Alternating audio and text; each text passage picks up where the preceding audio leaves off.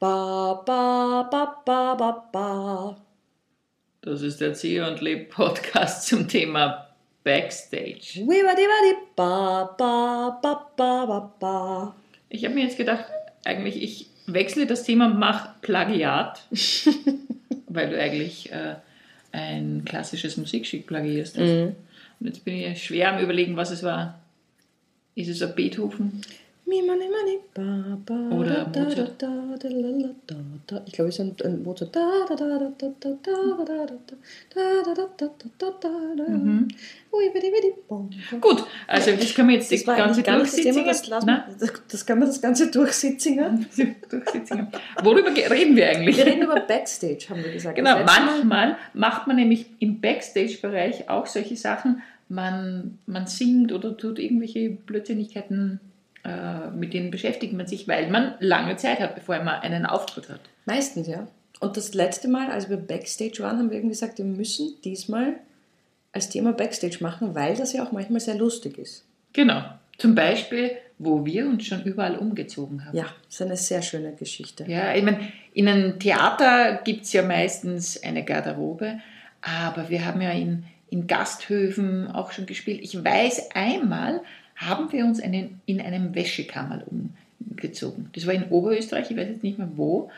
Und Ah, doch, in diesem riesigen Gasthof. Ein riesiger Gasthof. Riesen, das war ein Gebäude, das war wie ein Vierkanthof. Ja, Und in ja. der Mitte, wo quasi der Hof war, war der Veranstaltungsraum. Das war riesig. Und in diesem riesigen Gebäude haben sie für uns keinen Raum gefunden, wo wir uns hätten normal umziehen können, sondern sie haben uns im Wäschekammer Mhm. umziehen lassen. genau. Und ich glaube, es ist auch immer wieder wer durchgegangen. Auch um zu schauen, ob wir eh nichts mitgehen lassen. Nein, nein, nein, das war, glaube ich, nicht der Grund, sondern einfach in der Wäschekammer muss man halt öfter reingehen. Aber das, das weiß ich, das ist eines meiner Highlights. Manchmal, was mir auch schon passiert ist, wenn ich mich wo umziehen musste und es so wahnsinnig kalt war. Mhm. Und das ist immer die Gefahr, dass man vorher schon so auskühlt Mhm. und dann so jetzt auf die Bühne gehen und irgendwie voller Energie starten. Das merke ich, also Kälte geht gar nicht. Mhm. Auch das Umgekehrte, wenn es überheizt ist, natürlich Ja. auch nicht. Kälte ist mir eher wurscht. Ich finde es, also ich brauche in Wirklichkeit ja nur einen Raum. Ich möchte Mhm. ja nicht, ich stelle mir ja nicht, weiß Gott, was vor, aber einen Raum, in dem ich mich umziehen kann, wo mich niemand sieht, während ich mich umziehe.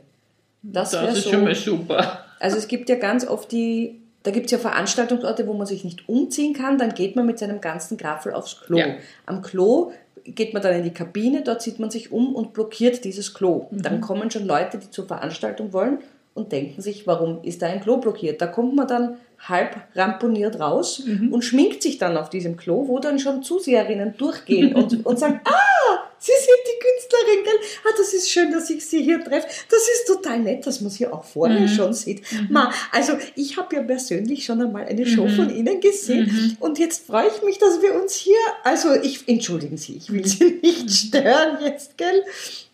Ja, wobei das, Das, hasse ich. wirklich, es Ich stresst mich es. nicht mehr. Na, es stresst mich nicht, das geht mir oft, ich will das nicht. Mhm. Ich will mich nicht, wenn ich noch halb, halb, halb nicht da, nicht dort bin, mich mit Leuten zu unterhalten, die ich dann zehn Minuten später von der Mhm. Bühne aus begrüße. Das ist so absurd. Ich sage jetzt nicht, ich hätte gern diesen magischen Auftritt. Aber es ist schon ein bisschen magisch, wenn du irgendeine Show machst, wo du Mhm. quasi geschminkt und in irgendeiner Einserpanier auf die Bühne gehst, dann finde ich, ist das ein bisschen frustrierend, wenn der Voreact am Häusl stattfindet. Mhm. Und das ist dann dieses Gespräch. Und dann bin ich meistens schon in einer Konzentration. Und Klar. habe gar keinen Kopf mehr, mich wirklich zu unterhalten. Dann will man natürlich nicht unhöflich sein, dann führt man dieses wahnsinnige Gespräch. Es ist beiden Seiten meistens ein bisschen unangenehm. Puh. Ja, also ich meine, deswegen ist es ideal, wenn es getrennt ist, aber manchmal lässt es natürlich fast nicht Oh, kannst Oder kannst du dich erinnern? Auf dem Schiff. ja, genau, an das Schiff habe ich jetzt auch Schiff. gedacht. Das Schiff war super. Das war nicht ein Ab, das war kein Abstellkammer, das war natürlich, auf einem Schiff ist prinzipiell wenig Platz, deswegen war das nicht so schlimm. Da waren wir, das war einer unserer ersten oder zweiten Auftritte. Aber nicht als du, sondern da waren wir, Da waren wir mit, zu viert. Äh, äh, genau, mit Theaterworks waren wir unterwegs, haben Improvisationstheater bei einer Veranstaltung gespielt. Und wir, ich, war es nicht ein kleines Lager, wo so Ti- äh, Salz und Pfefferstreuer Ja, ja, es standen waren? Salz, Pfeffer, Mhm. Maggi, also so diese, dieses Gedeck, an, das normale Tisch, so Mhm. kleine Vasen und Aschenbecher, glaube ich, nimmer, aber so Gefäße, so Glimbim halt und, und die stecken so. Und von der Erinnerung her war es vielleicht ein, zwei Quadratmeter Nicht groß. viel größer, und wir waren zu viert drin. Ja, das war lustig. Es war ein sehr schönes Warming-up dort, aber da war das Es nicht war- kalt. Aber es war auch der Auftritt war dann auch trotzdem schön, weil wir so eine Nähe vorher hatten. War das nicht das, wo die Leute oben so auf diesem. Ah ja, die wir haben auf in uns runtergeschaut. Die haben Ja. auf uns runtergeschaut. Na, ja. war, war mäßig lustig, weil Aber es ging uns eigentlich gut. das, kann, das weiß ich nicht mehr. Ich weiß nur, dass wir dieses, da haben wir auch ein Foto gemacht. Was ich aber toll also was auch immer interessant ist im Backstage-Bereich natürlich, was gibt es an Verpflegung? Manchmal kriegt man gar nichts. Manchmal kriegst du Kekse und Brötchen und manchmal, ich erinnere mich, auch wiederum Oberösterreich im Mühlviertel, ich glaube es war im Salzhof, da habe ich eine Platte, wir waren nur zu zweit und es war eine Platte, ich glaube, wir hätten fünf Leute davon essen können, so richtig ein oberösterreichische Jausen. Und leider vorher kann man natürlich das nicht essen, aber es war fantastisch. So eine richtig große Platte. Ja, das, ja das, ist, das ist, also wirklich bei manchen Veranstaltungen ist es einem schon fast peinlich, wie viel dann Mhm. aufgewartet wird. Ähm, vor allem eben, wie du sagst, man kann das ja alles vorher gar nicht essen und danach manchmal auch nicht, weil ich, ich wenn ich von der Ja. Bühne runtergehe, habe ich ja nicht in der Sekunde einen Hunger. Ich beneide zum Beispiel mm, Menschen, die dann Klavier spielen oder irgendein Instrument spielen, die können dann vor einer Aufführung essen, ja, weil das mm, merkst ja, das tut ihnen nichts für die Stimme, aber wir Schauspielerinnen können eben nicht vor einer Ja. Aufführung. Also ich brauche schon eineinhalb bis zwei Stunden vorher, dass ich gar nichts esse. Achso, nein, so streng ist es nicht bei mir. Nein? Nein, nein, so streng ist es nicht, aber ich habe da nicht die Muße dazu, weil eben, wie du sagst, manchmal sind es wirklich tolle Hm. Mini-Buffets, die aufgebaut werden und manchmal gibt es halt dann Maßregel Ja. oder so. Maßregel eigentlich nicht gut für die Stimme, natürlich, wenn man sich verklebt. Es ist prinzipiell, glaube ich, nicht so der beste Snack, den man sich Also gönnen dann haben kann. wir jetzt schon wieder Produktplacement, ohne dass die irgendwas zahlen. Aber ich, Das glaub, ich habe seit ja. Jahren, Das- ich habe da- keine Maßregel mehr gegessen. Ich weiß, weil ich mir, weil ich ja diese schneide, die Podcast, dass du immer diesen Ja. Satz sagen Mit musst. dem Produktplacement. Ja. weil ich mir immer denke, wir erwähnen ein Produkt, möglicherweise triggern wir jetzt bei jemandem was, der geht ins nächste Geschäft, kauft sich das und wir haben den Satz gesagt, ohne eben, wir sagen ihn, weil wir nichts verdienen. Aber wir könnten natürlich, wenn wir was verdienen würden, muss man das dann eigentlich deklarieren? Muss man sagen, ich habe das nur gesagt, weil ich dafür bezahlt werde? Es Also müsste dann dabei stehen, bezahlte Werbung. Mhm. Beinhaltet bezahlte Werbung oder irgendwie Und sowas. so machen wir nur bezahlte Werbung für Zier und Leb. Wer, äh, naja, Für uns. Also auch nicht bezahlt. ich wollte auch gerade sagen. Ah ja, also, genau, ge- auch nicht bezahlt. Nicht wirklich bezahlt. Aber wir machen Werbung dafür, dass man uns buchen kann. Und der Backstage-Bereich muss gar nicht aufregend Nein, sein. einfach Nein. ein Raum. Genau. Ein Raum ist super. Wo wir alleine sein können. Wo wir ich uns umziehen können, ohne dass ständig wer durchläuft. Ich habe ja, wo, ohne, wo ständig wer durchläuft und wo es vielleicht, also was zum Beispiel super ist, ist, wenn es dort Stühle gibt, wo man sich hinsetzen kann. Ist auch super. Ja. Und ich habe äh, einmal, das war in Linz, glaube ich. Genau, das war in Linz vor einem Konzert, nämlich haben wir gespielt, ähm, die Katrin Weber und ich im äh, Ars Electronica Center. Mhm. Und da gibt es ja wahnsinnig viele Räume und da haben wir auch einen tollen Raum bekommen und mit toller Aussicht und war wunderbar. Und ich war so dermaßen müde, es war im Sommer, Mhm. ich war so müde, dass ich mir, und wir hatten noch so zwei Stunden, das war so eine blöde Mhm. Zeit, es war so klar, man geht jetzt nicht mehr, weiß Gott Mhm. wohin. Äh, Und ich war so erschöpft, dass ich mir gedacht habe, ich muss mich hier jetzt irgendwo hinlegen. Mhm. Und in dem Raum waren halt Tische und Stühle, aber natürlich kein, kein, kein Sofa oder nichts, ist ja klar, weil diese Räumlichkeiten nicht dafür ausgerichtet waren. Dann habe ich so eine Runde durchs Haus gedreht und da kann ich mich, da gibt es da irgendwo irgendeine Art, weiß ich nicht, irgendeine Nische, wo irgendwie was Weicheres ist. Habe nichts gefunden. Es war Sommer, ich hatte keine Jacke oder irgendwas mit. Und ich habe mir dann gedacht, nein, ich muss mich jetzt hier auf den Boden legen. Es geht nicht anders. Und in diesem Mhm. Raum war eine, eine Flipchart war dort Mhm. und ich habe mir da zwei Flipchartbögen runtergerissen und habe mir jetzt diesen Flipchartbögen habe ich mein Bett gemacht. Das war eher symbolisch, aber ich wollte nicht so auf dem nackten Boden liegen, nicht wegen der Kälte, Mhm. sondern irgendwie wollte ich auf irgendeiner Unterlage liegen. Ich habe mir diese Flipchartbögen aufgelegt und habe dann halt eine, meinen Rucksack genommen und da bin ich so tief eingeschlafen, dass ich mich dann kaum, kaum wirklich orientieren konnte, als ich aufgewacht bin, wo ich jetzt eigentlich bin. Du hättest diese Flipcharts aufbehalten sollen und dann später irgendwann teuer verkaufen als Collectors Item, ja, also Promi, so wie, ich würde jetzt nicht sagen, das Turiner Grabtuch, das scheint mir doch ein bisschen vermessen, das kann man auch nicht verkaufen, aber... Der Jesus und ich und dazwischen gibt es nicht Ja, genau. aber so wie, ich glaube, ob nicht Otto Walkes, glaube ich, Unterhosen von ihm kann man im Museum äh, in Emden besichtigen, aber man könnte von dir, auf diesem Flipchart lag einst Magda Web. Ich war in Stockholm im, äh, im ABBA-Museum mhm. und ungefähr so ist es dort. Also da wird ja irgendwie völlig überbezahlt. Also ich kann es niemandem empfehlen, weil es kostet ein Vermögen und es ist überbezahlt. Siehst du auch irgendwelche Flipchart-Bögen auf denen? Nein, man sieht, man sieht halt Kostüme, man sieht halt alles Mögliche, aber für dieses Geld, Entschuldigung, ist es nicht notwendig ins ABBA-Museum zu gehen. Aber sowas, wenn es irgendwann einmal ein Magda Leb-Museum gibt, mhm. ist schade. Schade, jetzt die ewig schade. Flipcharts. Die wird irgendjemand ja, wegschmeißen. Flipchart-Papiere. Oder was mir eigentlich auch gefallen hätte, angenommen, du hättest dich in den Ausstellungsbereich im Ars Electronica Center gelegt. Ja. Das wäre auch schön gewesen. Ja, ich wäre eine schöne Installation geworden. Ja, die Leute hätten gedacht, das gehört dazu. Ja, ja. ja. Kön könnte ich mir sehr gut vorstellen. Also ich könnte mir sehr gut vorstellen, den ganzen Tag irgendwo, also ich stelle mich gern zur Verfügung, wenn jemand eine Installation hat und braucht schlafende Frau, mache ich gern. Die schlafende Frau, eine Installation von Magda Lieb. Nein, nein, das, das wäre ja nicht also, meine Kunstwerk, das wäre also, also in irgendeinem Kontext, wenn es Okay, dann sage ich, ich, ich mache diese Installation, ja. ich habe es erfunden. Ja, bitte. Dann lege ich die irgendwo hin. Auf eine Flipchart. Ja, Flipchart auf einem Flipchart und nachher erkläre ich, was es bedeuten soll.